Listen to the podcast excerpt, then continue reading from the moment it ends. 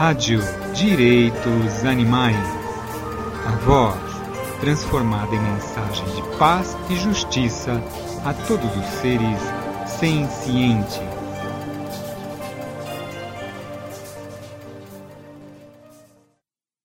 Por que as campanhas de reforma do bem-estar animal e as campanhas de um só tema necessariamente promovem a exploração animal?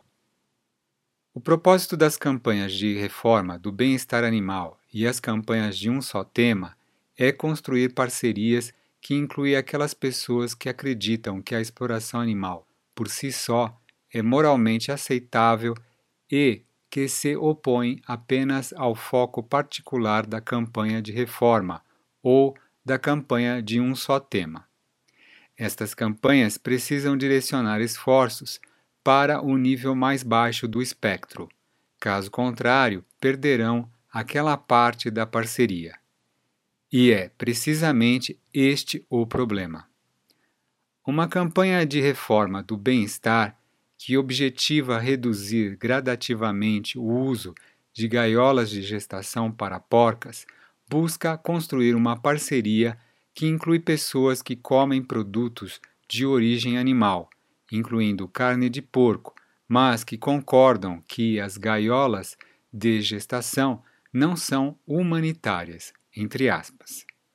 Uma campanha de reforma do bem-estar que busca reduzir gradativamente o uso da gaiola de bateria para galinhas poedeiras busca construir uma parceria que inclui pessoas que comem ovos de galinhas confinadas em gaiolas enriquecidas, entre aspas, ou em uma grande gaiola conhecida como celeiro sem gaiolas, entre aspas.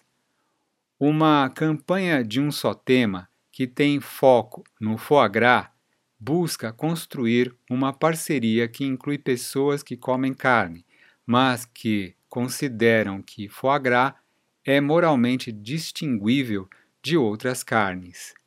Uma campanha de um só tema que tem foco na carne busca construir uma parceria que inclui pessoas que consomem laticínios e ovos.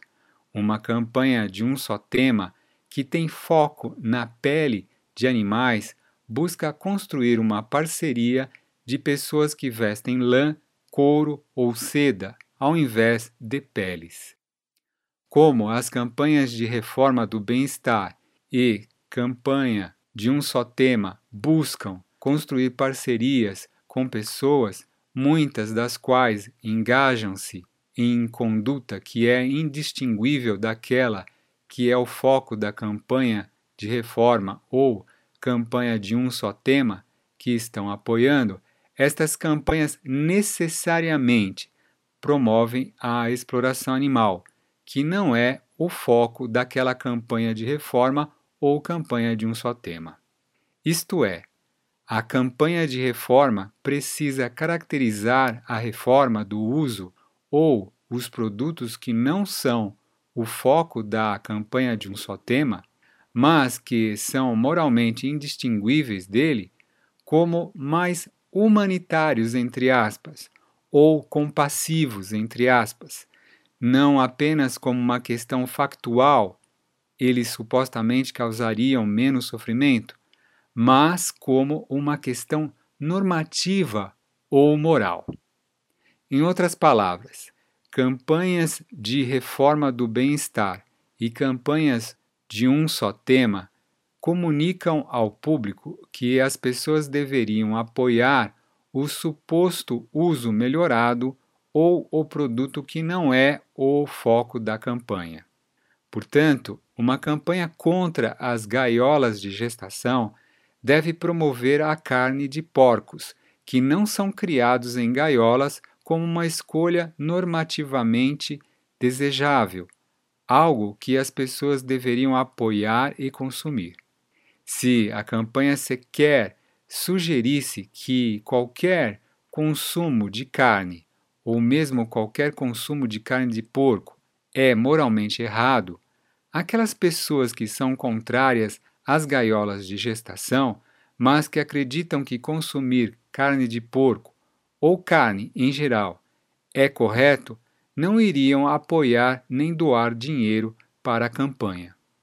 Para colocar em termos simples, se Maria consome carne, mas concorda que gaiolas de gestação são cruéis, ela irá doar dinheiro para o que ela compreende ser uma campanha que afirma que consumir produtos de origem animal, diferentes da carne de porcos criados em gaiolas, é moralmente melhor do que consumir carnes de porcos criados em gaiola, e que ela está se comportando mais moralmente do que as pessoas que consomem carne de porcos engaiolados ela não vai apoiar ou doar dinheiro para uma campanha que diz que o que ela está fazendo não é moralmente melhor do que aquilo que as pessoas que consomem porcos engaiolados estão fazendo.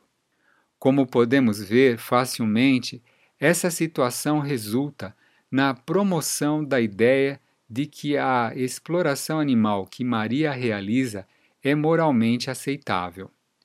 Uma campanha de um só tema contra o foie gras precisa promover a ideia de que comer um pedaço de bife, frango, peixe ou patê de fígado de ganso que não foi alimentado à força é aquilo que as pessoas deveriam fazer. Se a campanha sequer sugerisse que as pessoas deveriam interromper o consumo de todos os produtos de origem animal, ou mesmo apenas interromper o consumo de todas as carnes, as pessoas que pensam que alimentar gansos à força é errado, mas que acreditam que é correto comer produtos de origem animal, não iriam apoiar a campanha, nem doar dinheiro para ela. Uma campanha de um só tema, contra casacos de pele de animais, precisa promover a ideia de que as pessoas devem vestir lã ou couro no lugar de roupas feitas com pele. Se a campanha anti-pele sequer sugerisse a ideia de que também é imoral vestir lã e couro, aquelas pessoas que acham que é trágico que filhotes de focas sejam mortas apauladas ou que raposas sejam capturadas em armadilhas que prendem suas patas, mas que vestem lã e couro, não iriam apoiar ou ajudar financeiramente a campanha. Uma campanha contra as gaiolas de gestação não pode ser compreendida como uma iniciativa que promove o fim do consumo de carne de porco, de carne em geral ou de produtos de origem animal. Caso contrário, a campanha iria falhar em criar uma parceria porque aquelas pessoas que comem porcos ou outros produtos de origem animal não iriam apoiá-la. Todas essas campanhas regulatórias precisam se engajar no fingimento de que a atividade ou produto em foco é moralmente distinguível das atividades ou produtos que não são o assunto da campanha regulatória e que estes últimos são alternativas moralmente desejáveis. Se essas campanhas não disserem para as pessoas que continuam a participar da exploração animal que o que elas fazem as torna pessoas mais compassivas, entre aspas, então elas não irão apoiar a campanha regulatória. É necessário fazer as pessoas se sentirem confortáveis por intermédio de um fingimento sutil de que o foco da campanha é imoral mas de que a conduta dessas pessoas não é imoral ou é muito menos imoral. Portanto, em realidade, todas as parcerias por reforma do bem-estar e campanhas de um só tema possuem uma coisa em comum. Elas envolvem um largo espectro de pessoas que se importam, entre aspas, com animais enquanto promovem exploração que é mais humanitária, entre aspas, ou promovem produtos de origem animal ou usos que não são o foco da campanha de reforma do bem-estar ou campanha de um só tema. Um efeito particularmente maligno dessas parcerias é que elas tornam sem sentido o imperativo moral do veganismo, o qual discutiremos em maior detalhe quando chegarmos ao princípio 3 da abordagem abolicionista para os direitos animais. Ao aliar não veganos e veganos, isto é, veganos que apoiam o bem-estarismo e as campanhas de um só tema, com o objetivo de formar um grupo de pessoas com um objetivo comum, a parceria cria a falsa impressão, dentre seus membros e diante do público, de que não existe diferença moral entre alguém que deliberadamente explora animais ao não ser vegano e alguém que não explora animais ao ser vegano. Parcerias retratam o ato de não comer, vestir e usar animais como irrelevante ou negligenciável no que diz respeito à justiça para com os animais.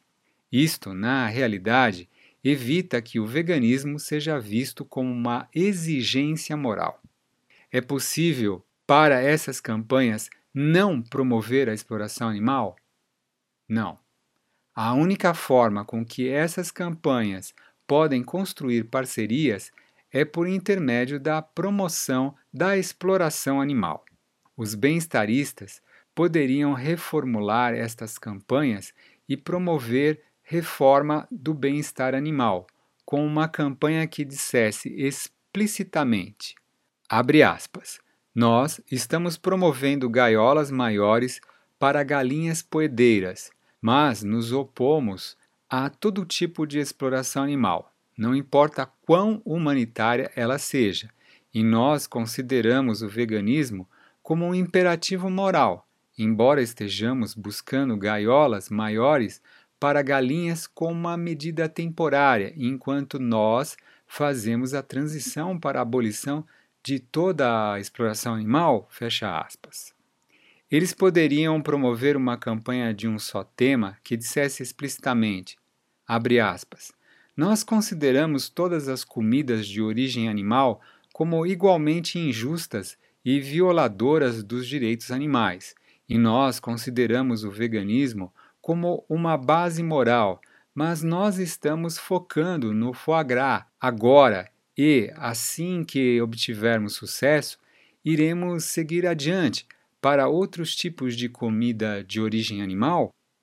Claro, essas são campanhas que poderiam ser promovidas, mas as únicas pessoas que iriam apoiar tais campanhas isto é, doar dinheiro para elas, seriam aquelas pessoas que já abraçam a causa dos direitos animais. Tais campanhas teriam uma grande integridade moral, mas elas seriam completamente ineficientes do ponto de vista de levantamento de recursos financeiros. E é precisamente por essa razão que nenhum grupo de defesa dos animais jamais promoveu uma dessas campanhas. Trecho do livro escrito por Gary Francione e Anna Charton. Direitos Animais. A abordagem abolicionista. 2015. Tradução Tibérios Bonates.